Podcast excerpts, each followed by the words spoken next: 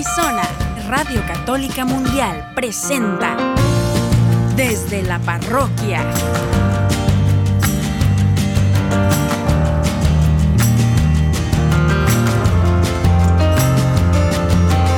Quedan con ustedes el Padre Ernesto Reynoso y Edgar Muñoz.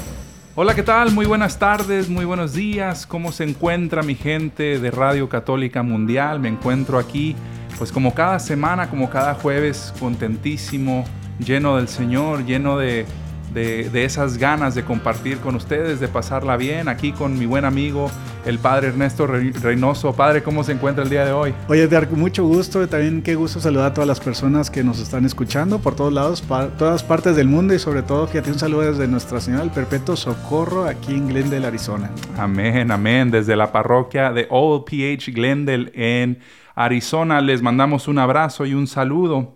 Y pues nada, antes de comenzar con, nuestro programa del día de hoy, con nuestro tema, con todo lo que traemos para ustedes, para compartir, eh, me gustaría, Padre, que nos dirija en una oración. Claro, con mucho gusto. Vamos a ponernos en presencia de nuestro Padre Dios. Vamos a, a, ponernos un poquito de las distracciones y tratar de concentrarnos en la oración. En el nombre del Padre, del Hijo del Espíritu Santo. Amén. Señor Jesús, antes que nada te damos gracias por este día, te damos gracias por todas las bendiciones que tú nos das. Te pedimos que nos guíes, te pedimos que guíes nuestros pasos. Y fíjate, Edgar, vamos a hacer una oración acerca de, San Pablo. San Pablo escribió una epístola, epístola muy bonita acerca de lo que es estar cerca del misterio, del ministerio de Cristo, ¿verdad? Así es. Dice en Hebreos 10:25 dice lo siguiente, no abandonen las asambleas como algunos acostumbran hacer, sino más bien anímense unos a otros, tanto más cuando ven que se acerca el día. Así es, queridos hermanos, el día de hoy pues es una buena invitación de San Pablo Dios habla a través de las escrituras y nos invita a que en estos momentos, Edgar, tan, tan difíciles, es muy buena oportunidad para acercarnos más a Dios, para no abandonarlo, no abandonar las asambleas y también pues pedir la gracia que nos ayude en tanta gracia que necesitamos para nuestras familias. Así es que en esta oración, queridos hermanos, que el Señor Jesús siga guiando nuestros pasos, siga prendiendo la llama de nuestro amor de nuestros corazones para acercarnos al corazón de Cristo y siga también ayudándonos a que nuestros familiares se acerquen también a nuestro Padre Dios. En el nombre del Padre, del Hijo del Espíritu Santo. Amén. Amén. Amén. Amén, mis hermanos. Y qué, bonito eso que nos recuerda San Pablo, eh, Padre, en, en, la epístola a los, a los hebreos, donde nos, nos invita a no dejar las asambleas. ¿De qué está hablando ahí? De no dejar tu iglesia, de no dejar tu comunidad, de apoyarte y apoyarlos en comunidad, ¿no? Porque muchas veces como que se nos olvida la importancia de esa fraternidad, de que andamos cabizbajos, de que nos está yendo de la patada en el trabajo, a lo mejor nos quedamos sin trabajo, a lo mejor, eh, pues no sé, estamos pasando malos ratos, eh, se me enfermó un hijo, la esposa, qué sé yo, ¿no? Tantas cosas que, nos pueden pasar con el día a día.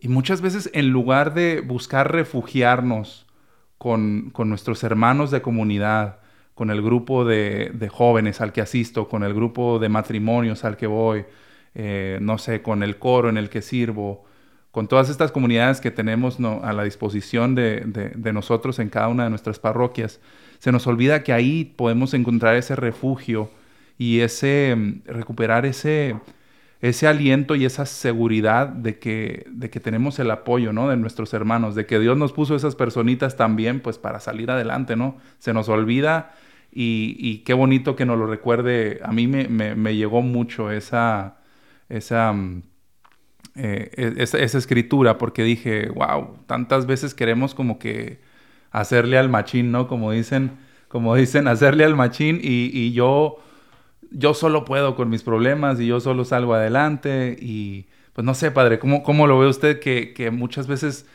dejamos a un lado esa comunidad que tanto nos, nos puede apoyar?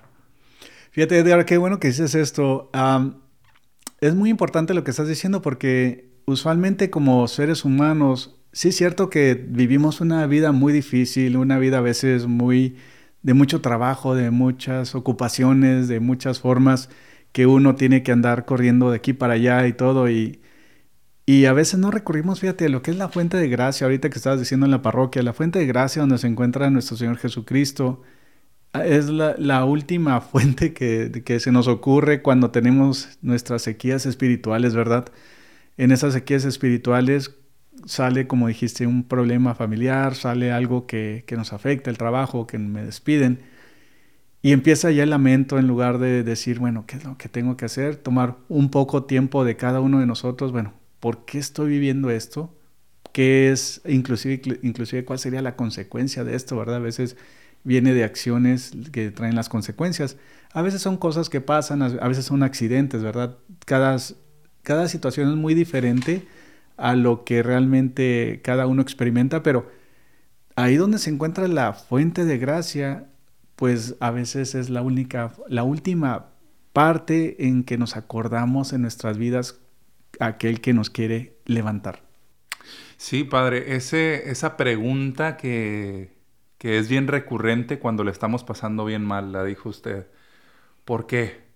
¿Por qué a mí? ¿Por qué? Y fíjese, yo me acuerdo mucho, se me quedó muy grabado hace muchos años, en, en, en, mi juventud, alguien, uno de los dirigentes del grupo de jóvenes, no me acuerdo qué problema traía yo, la verdad es que era algo era algún problemilla ahí de adolescentes, algún mal de amores o pues no sé, me dejó la novia, algo traía, pero yo andaba que tu mundo se te cayó. Sí, sí, sí, no, o sea, ya era, era el fin del mundo, a mis 15 años ya me dijo que no. Sí, no quiso bailar, bueno, se me derrumbó ahí eh, en la vida, pero me dijo, ¿sabes qué? Hay veces que es bien común que nosotros recurramos a ese, a, a ese reclamo hacia Dios, decirle, ¿por qué? Ay, Señor, ¿por qué yo? ¿O por qué esto? ¿Por qué me pasó a mí esto y no a fulanito? ¿O por qué, por qué no precisamente cambiar ese por qué por un para qué? ¿Y cómo cambia esa pregunta? Porque dices, ¿para qué? ¿Qué voy a aprender? ¿Para qué sucedió esto? Entre más profundo eh, te pones a pensar en ello, dices, ah, ok, ¿para qué? Para que yo entendiera tal o cual cosa, ¿no? Para que yo entendiera el mensaje, para que yo creciera espiritualmente, para que yo... Entonces es bien diferente. El por qué es un reclamo de entrada, ¿no? El para qué es estar atento a la voluntad de Dios. No lo, no lo, estás cuestionando del por qué, por qué me pasó esto a mí, sino le dices, Señor, ¿para qué? Déjame, déjame entender la misión, déjame entender tu plan y pues yo actuar conforme a lo que tú quieres de mí, ¿no? Qué, bonita enseñanza, fíjate, a, todas las personas que, nos vienen escuchando, porque sí es cierto, haz de cuenta que la primera pregunta es eso, ¿verdad? El por qué, pero ya ahora entendiéndolo como dices tú, de que el para qué, pues ya hay un plan de Dios, o sea, un plan de Dios cuando lo unimos a lo que es la gracia de Dios, ¿verdad? También fíjate que yo en ese, en ese aspecto, cuando la gente preguntaba el por qué, en una charla también de un sacerdote, fíjate que escuché también, Edgar, que decía, el sacerdote decía, bueno, y si, y si nos ponemos en el lugar de, Cristo, eh, y si Cristo dice, ¿por, ¿por, qué yo también, verdad? O sea, ¿por qué yo? Si nosotros lo crucificamos eh, siendo inocente, pero viene el para qué junto con, el, junto con lo que estás diciendo, con el plan de Dios, que viene el plan de Dios de que de lo malo que nos pasa, lo feo que podemos vivir, siempre salen gracias espirituales que son a veces difíciles de entender, pero que a veces a la larga se, se, muestran. Exacto, exacto, padre. ¿Y qué le parece si, bueno, ya, ya entramos un poquito en tema, pero me gustaría, pues ahora sí que anunciarlo oficialmente, ¿no? De lo que estamos hablando y de lo que queremos seguir compartiendo con todos ustedes en esta tarde de hoy, mis hermanos, pues es el por qué la gente se va de la iglesia. Y obviamente ahí puede haber mil y un razones, padre, pero ahorita lo que vamos a compartir, pues son de las principales, ¿no? Ahora sí que el top five de las razones. y vamos a platicar un poco acerca de ello. Por ahí en redes sociales ya saben que nos encuentran y nos pueden dejar también sus mensajes. A lo mejor nos pueden compartir alguna experiencia de que, no, pues yo me tuve que ir de tal o cual lugar por esto, por lo otro. No sé, cuéntenos lo que quieran. Aquí estamos, eh, tanto el padre Ernesto como yo, atentos para, para escuchar lo que tienen que decir o también pues pueden llamar al estudio y nos van a pasar su llamada y nosotros vamos a estar contentos de platicar con ustedes. Sí, exactamente, Edgar. Fíjate que, que es un tema muy interesante y un tema que todo mundo eh, nos compete, tanto al laico, tanto al diácono, tanto al sacerdote, tanto al obispo, tanto al papa, ¿verdad? Ahí es donde todos entramos, todos entramos y con este tema, como dices tú, los serán, creo, los, los puntos más importantes de por qué a veces la gente se va a la iglesia, por qué hay una decepción en cierta forma o no sabemos qué pasa, ¿verdad? Entonces, ¿qué te parece si empezamos con, con el primer punto y lo vamos discutiendo? Claro que sí, padre. Bueno, empezamos con el primero que traemos aquí. En realidad no tienen un orden de prioridad, ¿no? Sabemos que las razones van y vienen, pero sí que son de las más importantes. Y el primero que me gustaría compartir con ustedes es el agotamiento. El agotamiento, que fíjese, padre, nace de algo muy bonito. A ver. Nace de una muy buena intención. Porque el agotamiento se da muy comúnmente en personas que en un inicio es tanta la emoción que tienen que dicen, yo quiero participar en todito, padre, en todito que es lector, que está en el coro, que es catequista, que es maestra acá, que los domingos hace las enchiladas, que los sábados viene y ah, organiza el grupo de jóvenes, o sea, demasiadas cosas. Y uno se pregunta también, ¿no? Uno se pregunta, ¿a qué hora estás en tu casa tú? Sí. ¿A qué hora estás con tu esposo, con tu esposa? ¿A qué hora estás con tus hijos, con tus papás, con tu familia, ¿no? Con quien vivas. Eh, o sea, qué bonito que tengas ese compromiso, esas ganas de servir. Y cada uno de nosotros sabemos el tiempo que disponemos para hacerlo y cómo lo empleamos. Eh, sin embargo, sabemos que por muy enamorado que estés del ministerio en el que estás sirviendo, de lo que estás haciendo al servicio de los demás, de tus hermanos en la iglesia, por muy enamorado que estés, el ministerio más importante está con tu familia. Y si la descuidas, bueno, no sé, como que el orden de prioridades te está fallando ahí. Y por eso le digo, eh, eh, nace de algo bonito, que es esa intención, esas ganas de, servir, ¿no? De, estar presente.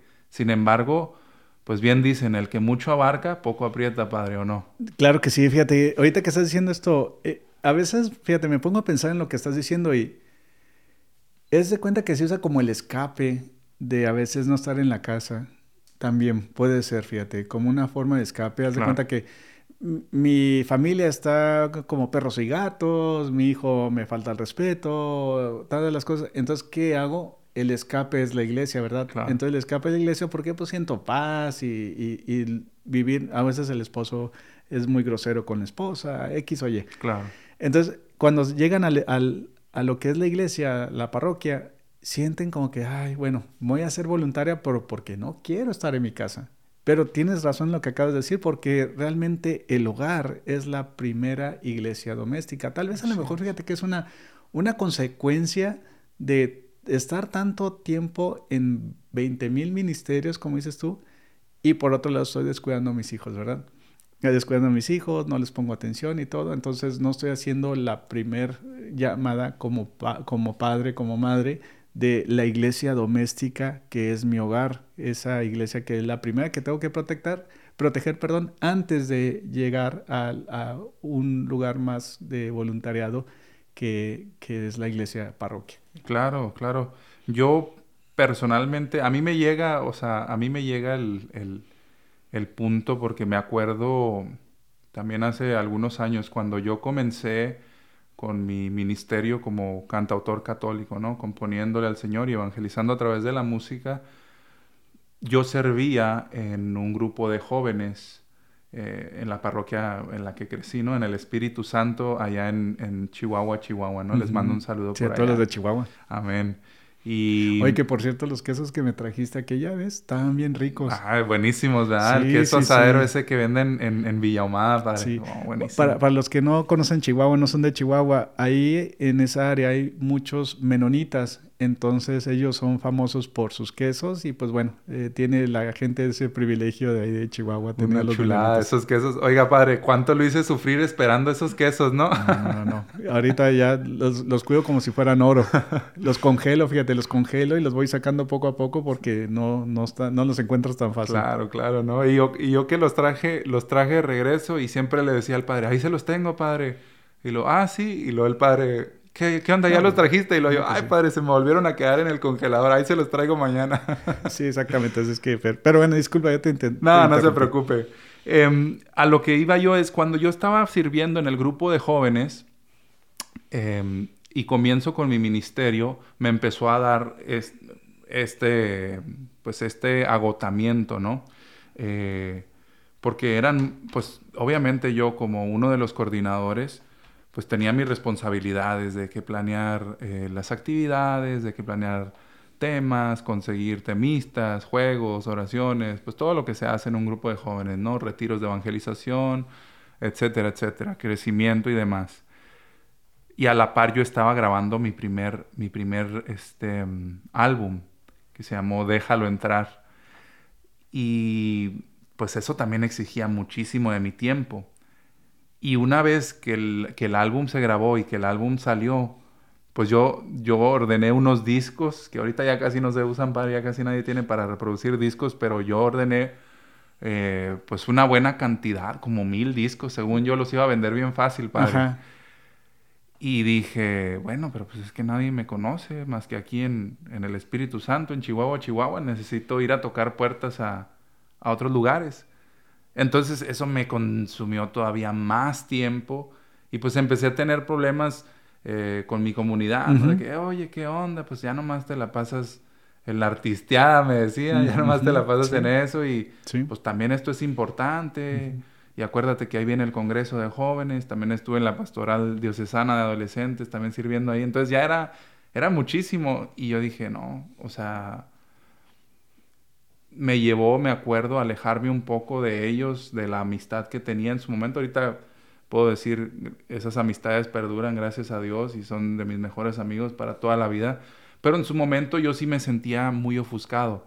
Yo sentía como que, ah, es que nadie me entiende y yo le ando echando ganas a esto y no es porque quiera serme famoso ni nada. Yo estoy tratando de evangelizar con el llamado, ¿no? Que, que, llegó a mí eh, a través de la música. Y entendí, ¿sabes qué? Tienes que dejar cosas, tienes que dejar cosas ir porque no tienes tiempo para todo y no puedes hacer todo y no puedes hacerle al machín, ¿no? Volvemos al, a lo mismo, no puedes, el que mucho abarca, poco aprieta.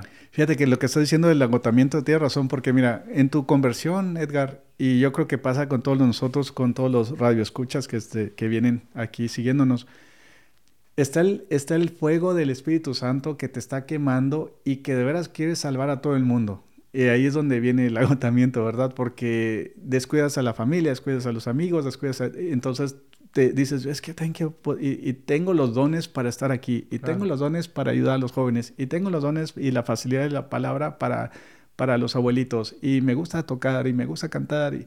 Total que nos damos cuenta que hay un avivamiento en nuestras vidas del fuego del Espíritu Santo, y ese Espíritu Santo queremos compartirlo con todo el mundo, pero no ponemos atención en nosotros y es donde nos empezamos a agotar en el ministerio. Exacto, se empieza, ahora sí que nuestra vasija se empieza a vaciar y no nos estamos dedicando también el tiempo que necesitamos nosotros pues para llenarnos, ¿no? De, del agua viva, de lo que el Señor nos da y muchas, muchas veces pues es, es más hablar de Dios que hablar con Él. Sí, es mucho más hablar de Dios que hablar con Él. Te la pasas en la iglesia todo el día hablando de Dios y no sé qué. Y del, y del prójimo. Y, del prójimo también. Y nunca tuviste tiempo para hablar con Él, ¿no? Nunca tuviste tiempo para llegar a, a, esa... Pues a ese momento especial que deberíamos todos procurar, mis hermanos, tener pues diariamente, ¿no? No, no, más allá de, ah, gracias porque hoy amanecí, o gracias porque ya me voy a dormir, y por todo, y, y, y se queda uno dormido, ¿no? La típica. Empieza uno a rezar y ya de repente ya son los ronquidos. Hoy está como el, está como el meme que, que está un, una persona durmiéndose, pero quiere rezar, ¿verdad? Entonces dice, ay, te doy gracias a Dios por mis enemigos y al revés, ¿no? Cambia todo.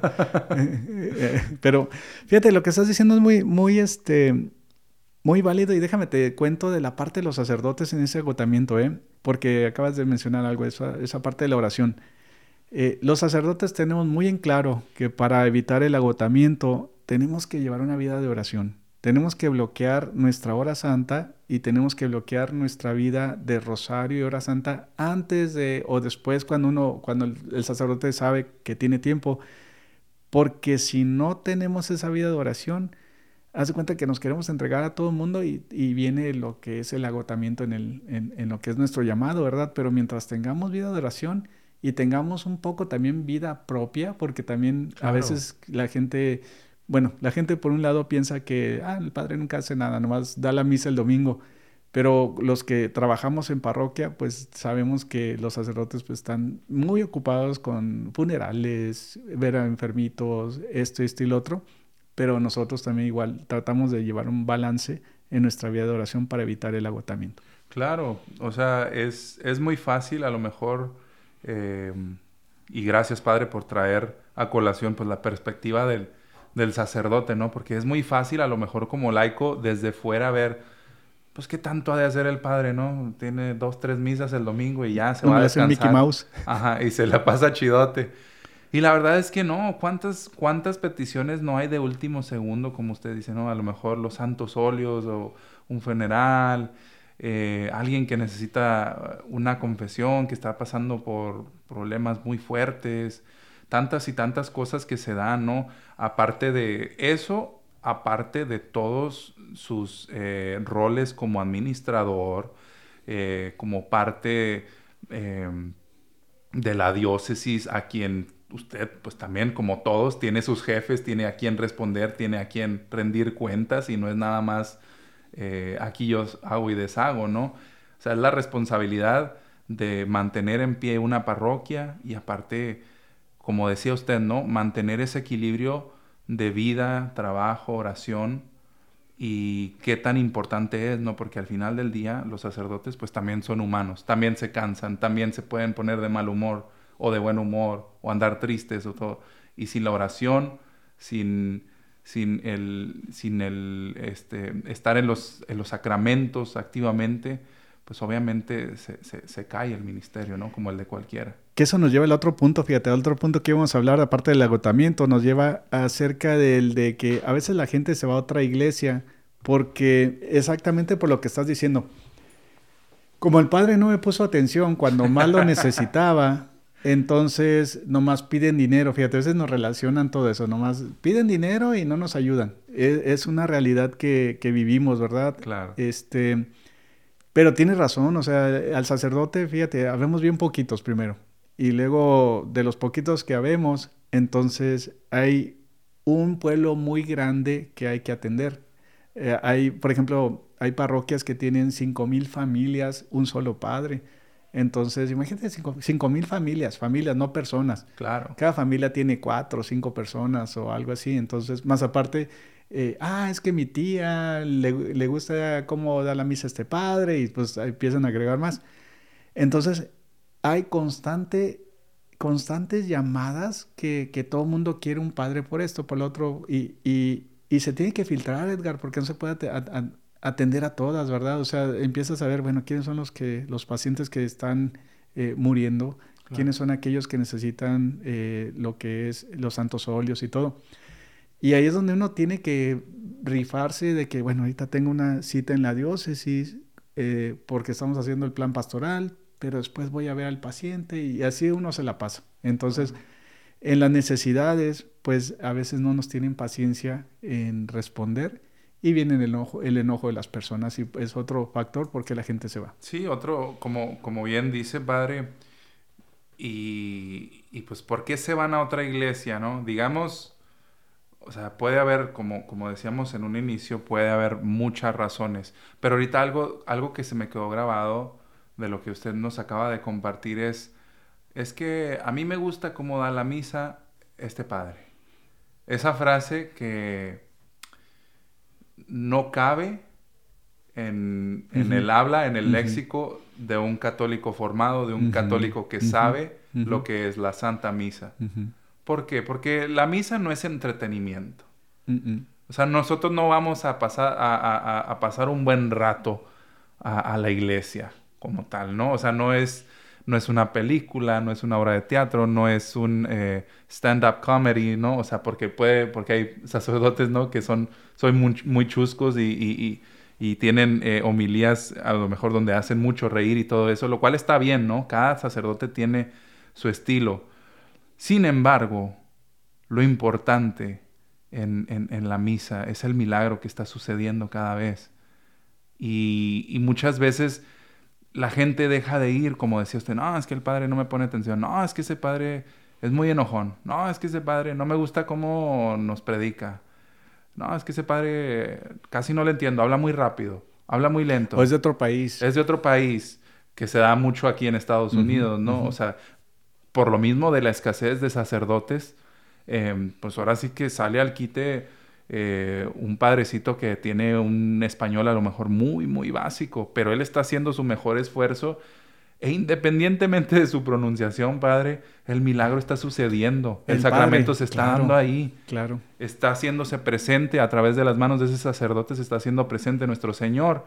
Y sin Él, pues no tenemos la misa y no podemos, ¿cómo no, cómo no vemos eso? ¿Cómo no valoramos eso y empezamos, no, mejor vámonos a otro lado, no, mejor vamos a... Eso por una parte, ¿no?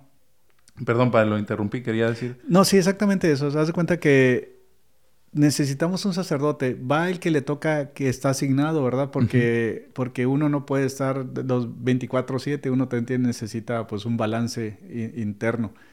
Entonces, pero le toca al padre, haz de cuenta que al padre africano, el, padre africano le tocó estar ahorita este, respondiendo a las llamadas de emergencia. Entonces, bueno, llama a un enfermito, se está muriendo y este, más o menos mastica el español, o sea, se le medio entiende y, y el padre, fíjate, deja todo su casa y todo para echarle ganas y trata de aprender el español para llegarle a la gente. Pero a veces son muy, muy exigentes porque decimos, no, no le entiendo a ese padre, mejor que venga el padre fulano que hable español. Entonces, este, o como dices tú, si estamos en Latinoamérica, que todos hablan español, pues el padre de preferencia que uno quiere, ¿verdad? Claro. ¿Qué es lo que estás diciendo? Sí, el padrecito que me cae mejor. Que me cae mejor, ajá. que no me regaña cuando me voy a confesar. Pero, este, pero exactamente no estamos poniendo atención en el in persona Christi, en la persona de Cristo que trabaja Cristo a través del sacerdote. Y también pues hay que, hay que tener también un cierto respeto al sacerdote que va, porque también a veces no les damos la bienvenida porque no llegó el padre que queríamos. Claro, claro. Otra mm, que dentro de la misma, del irse a otra iglesia, pues entra también lo que se da mucho y escuchamos mucho en, en, en, las sectas, ¿no? En las iglesias eh, evangélicas, donde pues se hace una fuerte crítica, ¿no? A nosotros los católicos y donde dicen, no, cuando yo era católico, yo tomaba, yo fumaba, yo maltrataba a mi esposa, a mis hijos, yo hacía todo esto. Y nomás entré aquí y ahora sí ya soy un hombre de bien y todo esto. Y así como que se pone uno a pensar, bueno, pero verdaderamente te diste la oportunidad de conocer, de vivir tu fe cuando estabas en la iglesia católica o simplemente fuiste por costumbre toda la vida. Y ahora lo que tú hacías en ese momento lo vinculas o le echas la culpa a la iglesia católica, como si en la iglesia nos hubieran enseñado que tomar, fumar, eh, golpear a la mujer fuera, fuera, fuera lo correcto, ¿no? Como si todos esos vicios se hubieran inculcado en la iglesia, cuando es pues todo lo contrario, ¿no? La, celebración de la misa eh, la encuentras completamente en la palabra de nuestro Señor. Ahí está ahí. Y las razones por las cuales suceden cada uno de los momentos tienen su razón de ser fundamentadas en la fe que Cristo nos dejó a través de los apóstoles. Entonces, pues esa crítica, esa, ese, es, es, muy, muy común escuchar eso, ¿no? De que, ah, eres católico y, y es algo como que les implanta, ¿no? A los hermanitos separados así en el cerebro. Es como un chip que le dicen, católico, uy, no. Y hasta se hacen, no, es que son muy malos. Y... Que fíjate, déjame aprovechar ahorita la oportunidad, lo que estás hablando de eso. Este, a nuestros hermanitos separados, cuando se separan y crean sus iglesias, eh, iglesias de cuenta de, del apóstol, del freeway, o ya ves que le ponen muchos nombres, ¿verdad? Está mal decir la palabra iglesia con ellos, fíjate, se les debe conocer eh, más legalmente como comunidades eclesiales. Entonces, este, ¿por qué? Porque una iglesia debe de tener profesión de fe, debe tener la sucesión apostólica y debe tener los sacramentos válidos. Entonces, si es que no tiene alguno de esos, entonces no se le puede llamar iglesia. Por eso eh, los ortodoxos tienen esa parte, como ellos pertenecían a la Iglesia Católica y mantuvieron también sus, sus sacramentos, entonces también puede, se le conoce la Iglesia Ortodoxa, ¿verdad? Pero a nuestros hermanitos que de repente ya no son católicos o nacieron no católicos, ¿verdad? Y fundan sus propias este, comunidades, bueno, así se le debe llamar, como comunidades eclesiales. Así es, padre. ¿Qué le parece si pasamos a otro de, a las, cuéntanos. otro de las razones? Em, heridas. Heridas, padre. No, las heridas duelen. Las heridas duelen, padre. Existen situaciones en las que, pues por malos entendidos. Hoy sí por chismes que casi no, casi no se dan, padre. No, no, no. casi no. No, hombre. Es que ahí va pura gente santa. Puros santos, padre. Nadie le gusta hablar de los demás, nadie se pone celoso por nada. Eh, no, no, no, todo bien. Entiéndase, mis hermanos, que estamos hablando con, con un poquito o un muchito de sarcasmo ahí, ¿no? O sea, bien dice una frase por ahí de que la iglesia, pues, es, es, es un hospital, ¿no? Para atender enfermos. Entonces, pues todos los que venimos a la iglesia, pues de algún, de, algún pie cojeamos, algo nos falla, eh, llámese actitud, llámese, no sé, vocabulario, no sé, cada quien trae sus cosas, ¿no? Y, y es muy dado que se den estos malos entendidos, estas fricciones entre ministerios, entre personas que trabajan eh, en la iglesia, en la que, ah, es que Chuchita me, me volteó a ver feo y ya por eso no le vuelvo a ayudar en, en, las tardes cuando ellos hagan. Y ya sé qué voy a hacer para que no puedan seguir con su ministerio. Y empieza uno como que se nos olvida, ¿no? La razón de la que por la cual todos estamos aquí, pues es por avanzar como comunidad, como iglesia, como decíamos al inicio. Y se vuelve todo personal, Padre. Se vuelve un enfrentamiento, una batalla campal. Y a lo mejor usted como sacerdote, pues nos va a poder, nos va a poder dar ese, ese insight, ¿no? De, de, lo que usted tiene que, que vivir eh, en el día a día, pero el, el tener que mediar con todas estas situaciones, ¿qué tan cansado puede ser, padre? Ay, no, sí. Por eso necesitamos nuestra hora santa, fíjate. Eh, en lo que estás diciendo de las heridas es muy importante agregar también que esas heridas vienen cuando no tenemos buenos líderes en los grupos, eh, Edgar, porque a veces haz de cuenta si yo soy el líder de grupo fulano de tal, eh, eh, pero no doy el testimonio de ser un buen líder, entonces empiezan las heridas, ¿verdad? O sea, por un lado, haz de cuenta que soy el líder de tal grupo y, y de veras que vamos a santificarnos y todo esto, pero por otro lado estoy viviendo una doble vida. Estoy viviendo una doble vida, este, entonces la gente se da cuenta que el líder está viviendo una doble vida, ¿verdad? Entonces, empiezan las heridas en el aspecto de que ponen la confianza en una persona, que también está mal ahí confiar totalmente en una persona, porque uno confía en Dios. Pero a la vez, el mal ejemplo que se pudiera dar causa muchas heridas y es donde todo el mundo dice, no, es puro hipócrita, mejor me voy a donde no hay hipócritas. Claro, maldito el hombre que confía en otro hombre, dice la palabra de Dios. Eh, y, y qué cierto es eso, ¿no? Y volviendo, volviendo al tema de las heridas, un pequeño tip es no tomarte las cosas personales. Vengan de quien vengan. Si el sacerdote en ese día, que todos los días te saluda muy buena onda, ¿qué onda? ¿Cómo estás? Y que no sé qué. Y de repente un día no te saludó y a lo mejor traía como una cara de disgusto o algo no vayas, que tu primer pensamiento no sea, ah, seguro está enojado conmigo por algo. El padre a lo mejor ni te vio. el padre a lo mejor ni, o simplemente pues anda en su mundo, él anda en otra cosa. No te lo tomes personal. O con, o con, otro, con otra persona que, que, que, está en tu mismo ministerio, ¿no? Otro integrante del coro, digamos. No, pues es que no sé, algún problema que se pueda dar entre músicos, que yo, quería tocar este, este cordero y, no me hicieron caso y terminaron tocando el cordero que dijo fulanita.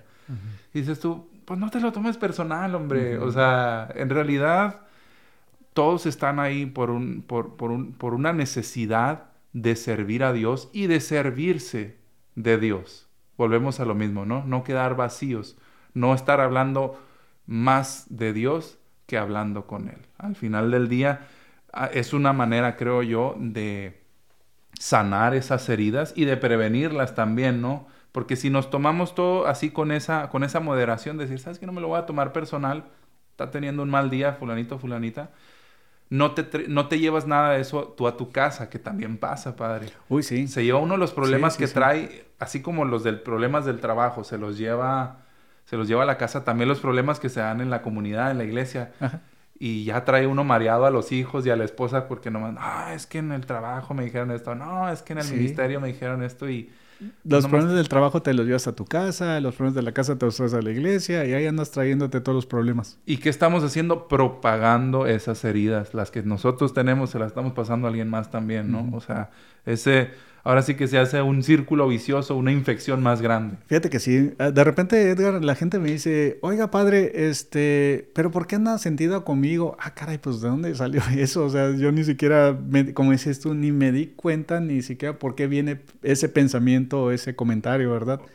Ahora sí que está bien de moda la palabra tóxico, tóxica. Sí. Ese comentario sí, toxiquísimo, padre. O sea, la verdad, la verdad las cosas de quien vienen, pero ese tipo de comentarios a mí se me hacen sumamente manipuladores. Sí, sí, sí. Porque, o sea, si tú tienes un problema con alguien o tú crees que esa persona tiene un problema con alguien, eh, lo hablas de manera no sarcástica, ¿no? O sea, enfrentas la situación. ¿Sabe qué, padre?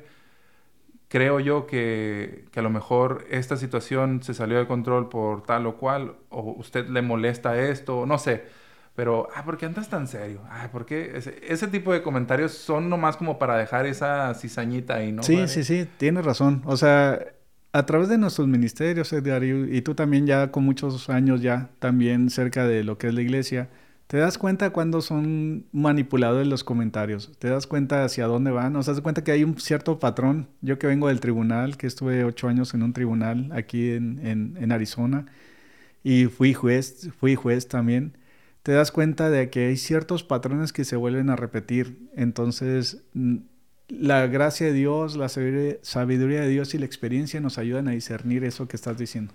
Sí, no, eso, eso de los patrones me trajo gratos recuerdos y también otros no tan gratos, padre. Porque, a ver, cuéntanos.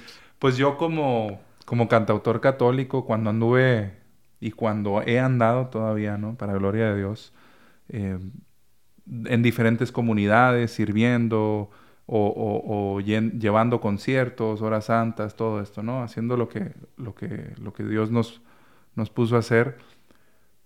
Ves esos patrones en las personas. Cuando vas llegando y te das cuenta, ah, con, el, con, el, con el acercamiento, la primera interacción te das cuenta quién es quién ahí. Cuando, cuando llega la persona y te pregunta así como, ¿y usted, ¿y usted a qué viene? y, y, hace cuánto hace esto? Pero de una manera, como que el acercamiento es ya así como que te voy a, te voy a leer lo que haces y lo que no. Ah, ok, pues si necesita cualquier cosa, déjeme saber a mí.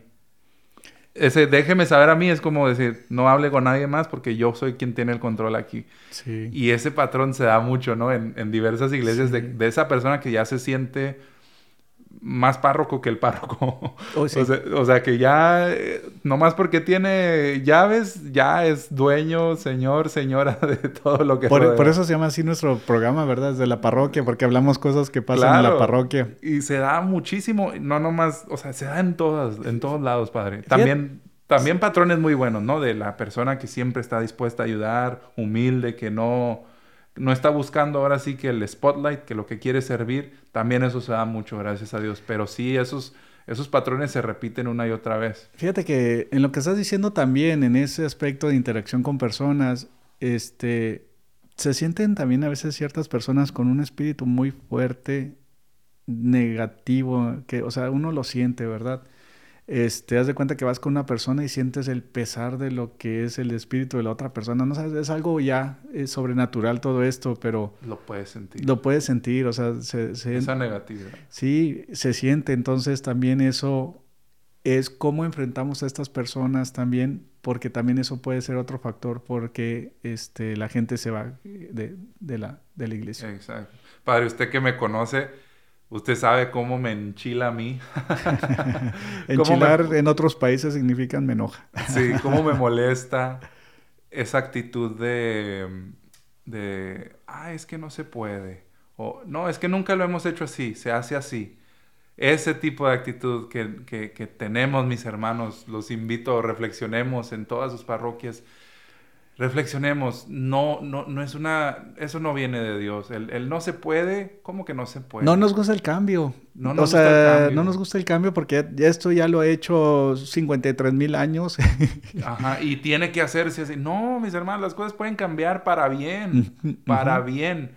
O sea, no, no por, no porque no quede en, ay, no, es que eso no, porque no, nunca se ha hecho así y es mejor que, no, no. Hay, que, hay, que, hay que abrirnos a posibilidades, ¿no? Dentro de, dentro de los ministerios a, trabajar y mejorar, ¿no? No, siempre, no, no quedarnos en la mediocridad de así se ha hecho por 20 años tal o cual cosa, así se tiene que quedar, ¿no? Fíjate que, y, junto con eso eh, me llevas al otro punto que es la culpa. La culpa de, las personas que a veces eh, se sienten tan culpables. Mea culpa. Mea culpa, mea culpa. que, que no se sienten como que amados por Cristo, fíjate. O sea, ellos piensan, ¿verdad? O sea, dicen, es que le falló tanto a mi Señor, o si soy bien pecador, y, y cómo Dios me va a aceptar si soy muy pecador. Esas son las cosas que escuchamos afuera. Fíjese que personalmente ha sido una, una batalla. Eh, mía el, ese sentimiento, ¿no? Ese sentimiento de, de, ¿cómo le hago para regresar al camino, ¿no? Es que ya la regué otra vez, es que ya me alejé otra vez, es que... Y, entiendo, ¿no? Ese pesar, pero también entiendo que si no nos tratamos, ahora sí que como, como un enfermo, ¿no? Si no tratas la enfermedad, o sea, te va a consumir no dejes, no dejes la oración, no dejes la confesión. El Señor está ahí esperando perdonar tus pecados. El Señor está ahí con los brazos abiertos. Eh, veas adoración, ¿no? Hora santa.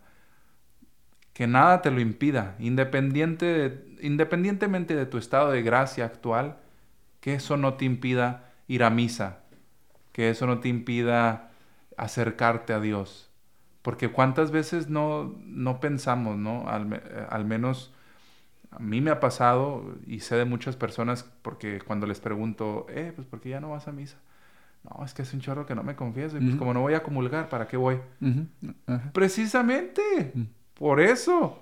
Porque lo necesitas, pues ve es un hospital para enfermos, o sea, pues si está todo bien, pues ¿para qué quieres ir? Porque estás enfermo, necesitas ir al hospital. De, hecho, fíjate, lo que estás diciendo es muy importante porque eh, ahí es donde realmente caemos en los pecados habituales y actuales, ¿verdad? El pecado habitual es que ya tenemos una vida habitual de pecaminosa que no nos acerca a la gracia y el actual es cuando yo estoy pecando, pero eh, lo básico, por más básico que pueda ser, es exactamente eso.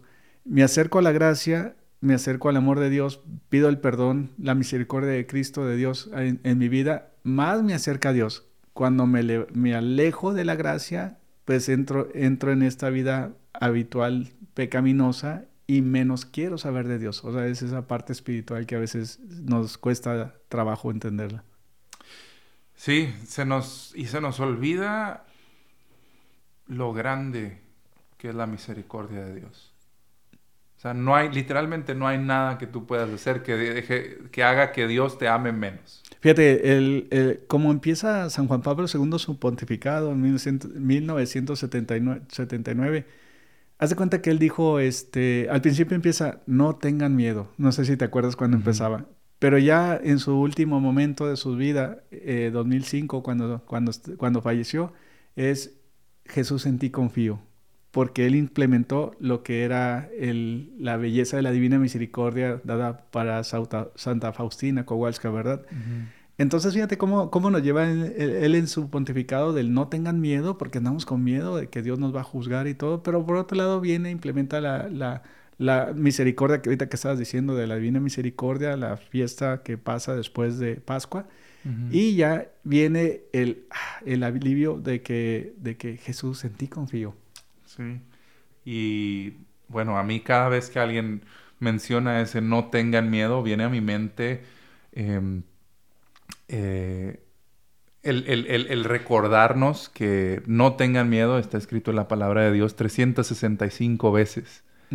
O sea, hace que una para cada día del año, para que no tengas miedo ningún día del año. Mira, qué bonito. Ningún día del año. Entonces, pues sí, mis hermanos, no tengas miedo, y esto lo voy a enfocar, no tengas miedo a volver. No tengas miedo a volver a tu iglesia. Que la culpa que el miedo no se, apodere, no se apoderen de ti. Oye, no tengas miedo a confesar el peor pecado que has hecho, o sea, ese que te da pena porque es lo que Dios te quiere sanar. Claro.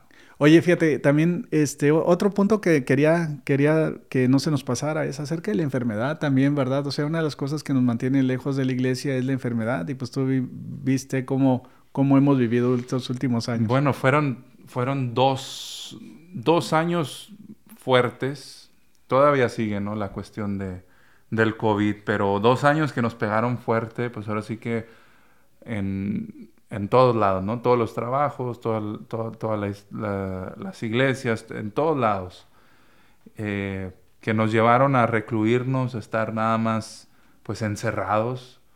Eh, ahora sí que nos tocó quisiéramos o no modernizarnos un poquito más, pensar en, cómo hacer para que la gente pues tuviera la misa, eh, pudiera vivirla y se empezaron a dar mucho pues los lives en, Facebook y otras redes sociales donde se transmitía la misa, pero ¿qué vemos? ¿Qué vemos que sucede después de de que, digamos, de que se levanta el, la reclusión, de que ya podemos volver a los trabajos, ya podemos salir un poquito. ¿Y la gente, padre? ¿Dónde quedó? No, ya no. Fíjate, algo que estás diciendo muy, muy importante es que yo sí pienso que como iglesia tuvimos culpa nosotros de cerrar las misas. Yo sí lo pienso porque este, eso hizo que la fe cayera muy, muy mal en, en general muchos padres queríamos seguir celebrando la, Santa Misa, ¿verdad? Pero entendemos la pandemia también, por otro lado, entendemos lo que es la, obediencia que hay que hacer, ¿verdad? Y, y, con la obediencia nos da gracia en una u otra forma, aunque entonces, eh, por otro lado, fíjate, la gente que sí entendió el mensaje de la pandemia, bendito sea Dios porque se acercó más a Dios. Haz de cuenta que durante la pandemia, mientras muchos se alejaron de la pandemia, otros llegaron y decir, ay, no, pues a lo mejor yo me voy a morir. Entonces se confesaron personas que hace más de 30, 40 años no se confesaban por lo mismo de que querían decir, híjole, ya veo cerca lo que es la pandemia. Conocieron a muchas personas que fallecieron. Entonces, este, se acercaron eh, a, la fuente divina que estábamos hablando al principio del programa. Sí, padre, este, creo que, pues como bien dice, ¿no? Yo entiendo que, pues, la obediencia, pues también, eh, pues es algo, como, como, decíamos ahorita, hace un, hace un momento, ¿no? O sea, todos respondemos también a nuestros superiores y, los sacerdotes pues también así tuvieron que acatar y, impartir eh, y dar la misa, ya fuera a través de redes sociales o como fuera, pero pues la realidad es que no es lo mismo, ¿no? O sea, es una herramienta buena, pero no hay como estar presente Qué, bueno que dices eso también, porque mira, eh, ahorita que como dijiste dar la misa, bendito sea Dios que los sacerdotes nunca dejaron de hacer la Santa Misa. O sea, nunca paró la misa porque la misa siempre ha sido eterna y va a seguir eterna. Y de todos los sacerdotes que estamos en todo el mundo, todos, este, aunque sea solos, pero celebramos la Santa Misa, pero sí, sí se celebró. Amén. Padre, ya casi estamos llegando al final de nuestro programa, pero antes de irnos, a ver, ¿qué le parece si hacemos un par de recomendaciones de la semana, ¿no? Yo traigo por ahí algo, si quiere usted compartir primero su recomendación de la semana.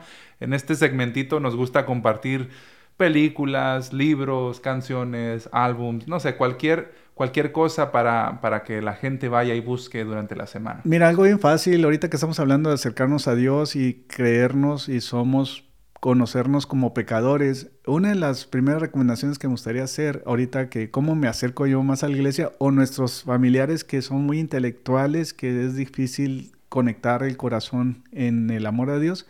La película de San Agustín, fíjate. La película de San Agustín, hay una película este, que se hizo en Italia y se llama, uno la puede buscar en YouTube y se llama San Agustín, película completa, algo así. este, dura como tres horas más o menos para, para que la busquen. Pero es una excelente idea de cómo un super pecador se hizo un super santo. Esa es mi recomendación ahorita que nos acerquemos más a Dios y hablando de que como a veces nuestros pecados, en lugar de alejarnos, pues deben de acercarnos. Muy bien. ¿Y la tuya? ¿Qué, qué, qué, qué piensas? Mire, yo traigo un... Es una novena pero está hecha, eh, está grabada con música, está cantada la novena, muy fácil de hacer. Se llama Surrender Novena. Es la, la, novena, válgame, se me fue la palabra en español, la novena al abandono de la voluntad de Dios. Em, la pueden buscar también en internet escrita para que la hagan mis hermanos. Yo les comparto así rapidito en estos tres minutitos que nos quedan para irnos les comparto que a mí esa novena me sacó de un hoyo tan, tan oscuro en el que yo me encontraba, ¿no? En un desierto muy, muy fuerte que viví por muchas eh, situaciones que, pues, que se presentaron en mi vida, ¿no? Y, padre, precisamente usted, usted me la pasó. Yo me acuerdo, yo fue usted una de las personitas ahí que me ayudó a salir de, de ese hoyo en el que me encontraba y me acuerdo que que un día así me mandó un WhatsApp, me dijo, mira, esta novena está muy buena para que la hagas. Y no, hombre, o sea, a mí me cambió la vida, me cambió la manera en la que yo oro, en la manera en la que yo me acerco a Dios, porque entiendes con esta novena eh, lo mucho, lo mucho, lo muy errado que, nos, que nosotros oramos a veces, ¿no? lo, muy, lo muy errados que estamos eh, cuando nos acercamos a Dios. Entonces te enseña o te reenseña a orar, a, acercarte al Padre y a verdaderamente rendirte a su voluntad, ¿no? Que es, que es lo que queremos, lo que es lo que queremos todos nosotros. Entonces, no se la pierdan, escúchenla. Eh, la pueden encontrar en todas las plataformas. Eh... Sí, ¿cómo la busca? ¿Os das cuenta que yo te estoy escuchando y, la gente dice, bueno, pues ¿cómo la, ¿cómo la busco? Está en... Ahorita la tengo abierta en Spotify para que vayan y la busquen ahí, pero yo estoy seguro que está en todas las, eh, en todas las plataformas de, de donde, donde escuchan música, llámese iTunes, llámese Spotify, Amazon, todos esos. Exacto. Sí, también en YouTube la pueden encontrar. Se llama Surrender Novena y el autor es John Andrew Screener. Entonces, para que la escuchen, es una versión en inglés, pero les aseguro que les va, les va a gustar mucho. Y pues nada, mis hermanos, yo, yo creo que ya nos vamos, eh, ya nos vamos despidiendo, Padre, pero pues bien, bien contento de haber platicado con usted todos estos puntos.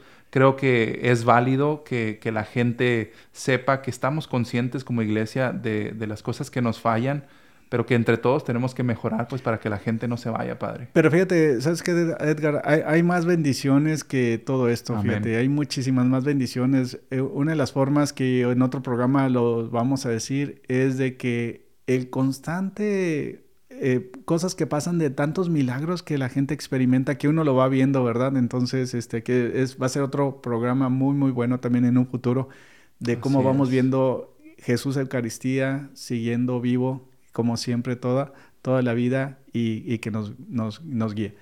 Edgar, ¿qué te parece si nos pedimos con la bendición? Amén, Padre, regálanos. ¿Cómo no? Señor Jesús, te ponemos en tus manos a todas las personas que nos están escuchando. Te ponemos sus vidas, te ponemos sus preocupaciones, también te ponemos sus alegrías. Y te pedimos que a través de esta bendición también en sus corazones les ayudes a saber de que tú estás con ellos y los proteges de todo, de todo. En el nombre del Padre, del Hijo, del Espíritu Santo. Amén. Amén.